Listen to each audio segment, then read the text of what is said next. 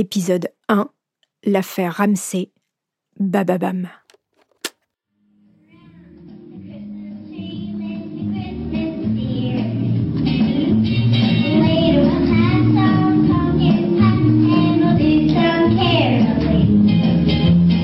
La petite voix que vous entendez, c'est celle de John Bennett Ramsey, fillette blonde aux yeux bleus et au visage de poupée. Sur cette vidéo amateur prise par ses parents, on la voit déambuler dans une tenue moulante aux couleurs du drapeau américain. Elle participe alors à un concours de beauté pour enfants, le genre d'événement dont raffolent certains Américains. Quelques jours plus tard, John Bennett Ramsey était retrouvée morte dans le sous-sol de sa maison. Bienvenue dans la saison 2 de Homicide. Vous avez été des dizaines de milliers à écouter la première saison de ce podcast. N'hésitez pas à parler de homicide autour de vous. Je suis Caroline Nogueras, journaliste depuis plus de 15 ans. Ma spécialité, les enquêtes de société. Le point de départ de mon travail, je le trouve souvent dans les pages faits divers des journaux locaux.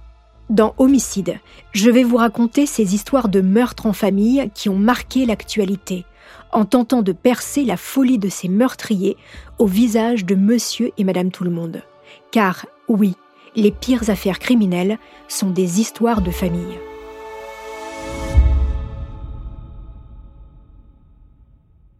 Qui a tué la petite John Bennett Ramsey? Depuis 1996, cette question hante l'Amérique. C'est la plus grande affaire criminelle jamais résolue aux États-Unis. La mort de cette fillette à l'âge de 6 ans, mini-reine de beauté, fille d'un millionnaire, n'a jamais cessé de défrayer la chronique outre-Atlantique. Au lendemain de Noël 1996, son corps sans vie est retrouvé au sous-sol de la maison familiale dans la petite ville de Boulder, Colorado. Très vite, les soupçons se portent sur la mère, puis sur son grand frère, et bien plus tard sur un rôdeur pédophile. Mais 25 ans après le drame, le meurtrier reste introuvable. Cette histoire m'a immédiatement rappelé l'affaire Grégory, la mort de ce garçonnet survenu ici en France en 1984. Les similitudes entre les deux affaires sont en effet troublantes.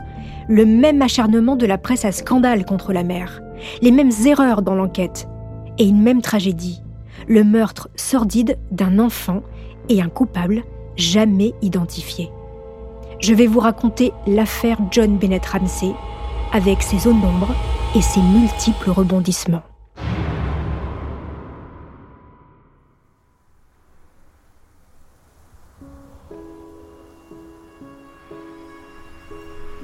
C'est une nuit glaciale.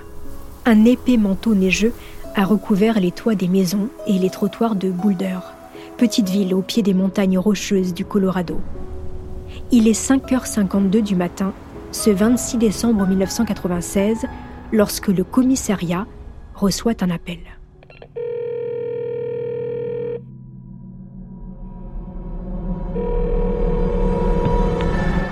Il y a eu un kidnapping. Dépêchez-vous, s'il vous plaît. Expliquez-moi ce qu'il se passe. Je suis pas petit Ramsey, la maman. Oh mon Dieu, s'il vous plaît. Ok, je vous envoie un agent, d'accord? Vous savez depuis combien de temps elle a disparu? Non, je sais pas. S'il vous plaît, on s'est levé, elle n'était plus là. Oh mon Dieu, s'il vous plaît. Au téléphone, c'est Patsy Ramsey. Sa fille, John Bennett, a disparu.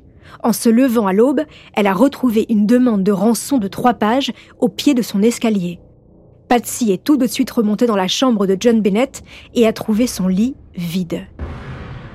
Un enlèvement à Boulder En 22 ans de service, c'est bien la première fois que le sergent Robert Winson est appelé pour un kidnapping dans la ville.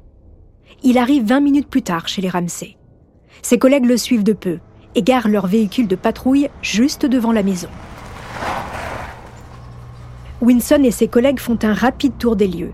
L'étage, la chambre de John Bennett, seule pièce où la police installe des scellés, le rez-de-chaussée et le sous-sol.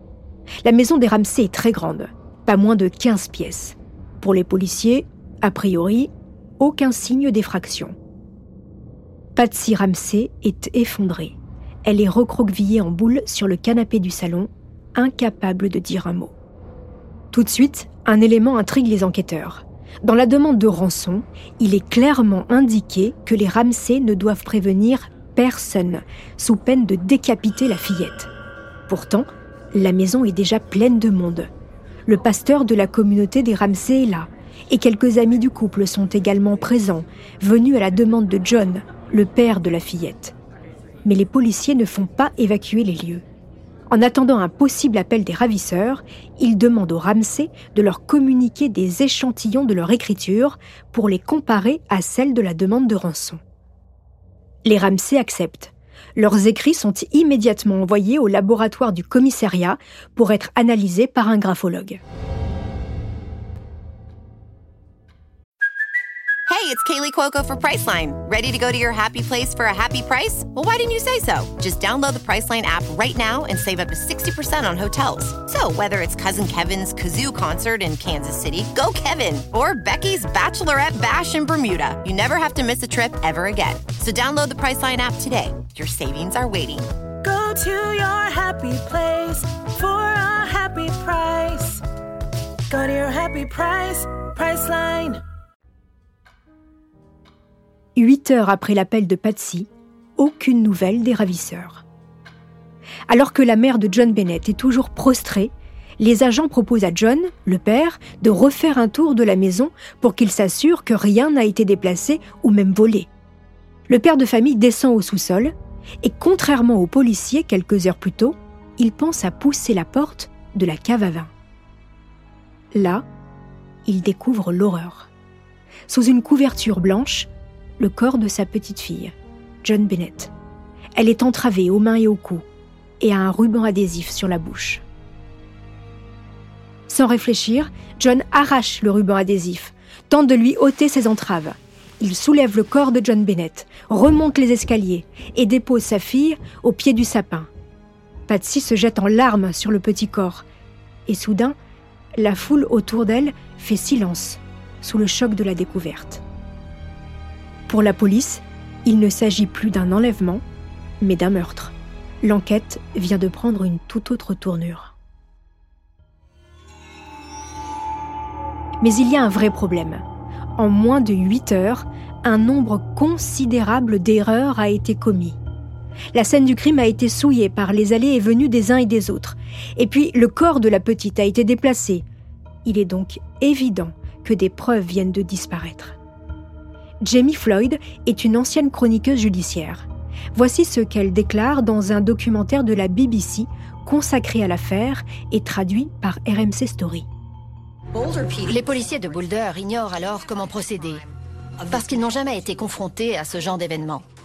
Vous recevez un appel signalant l'enlèvement d'un enfant. Vous arrivez devant la maison en voiture, vous vous garez comme des brutes et vous effacez les potentielles traces au sol. L'intérieur est bondé, il y a déjà la famille et les amis. Soyons sérieux. Je ne suis pas spécialiste ni policière, mais je sais qu'une enquête ne peut se dérouler dans ces conditions. Les policiers sont un peu dans le flou. Un élément les intrigue. Puisqu'il ne s'agit plus d'un enlèvement, pourquoi une demande de rançon est-elle évoquée sur la lettre? La somme à remettre est très précise, 108 000 dollars, en petites coupures. C'est exactement le montant du bonus annuel perçu par John quelques semaines plus tôt. Il semble alors évident que l'auteur de la lettre était au courant de ce bonus.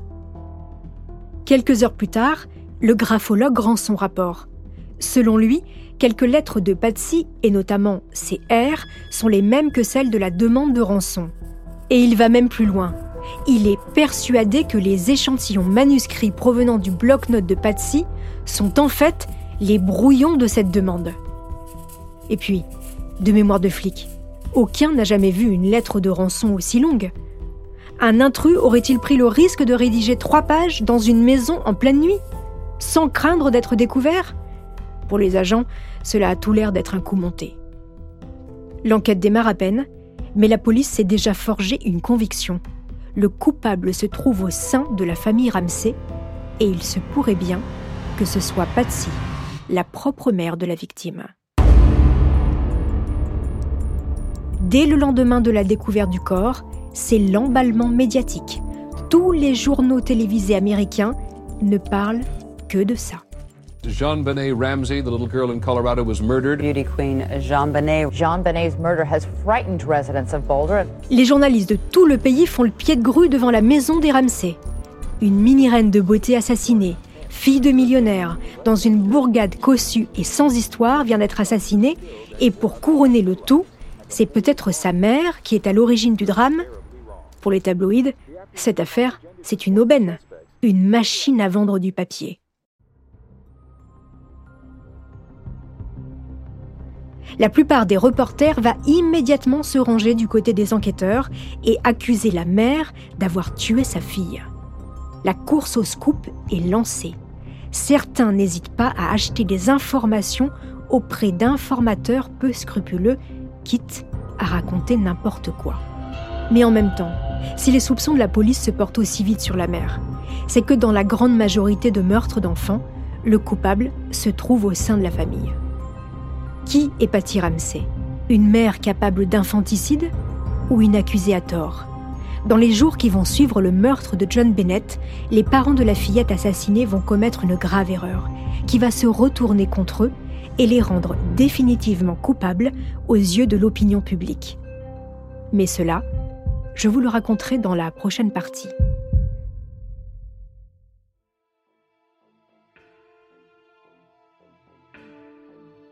Merci d'avoir écouté cet épisode de Homicide. En attendant la suite de l'affaire John Bennett Ramsey qui déchire encore l'Amérique, n'hésitez pas à me laisser des commentaires sur la page Instagram ou Twitter de Bababam.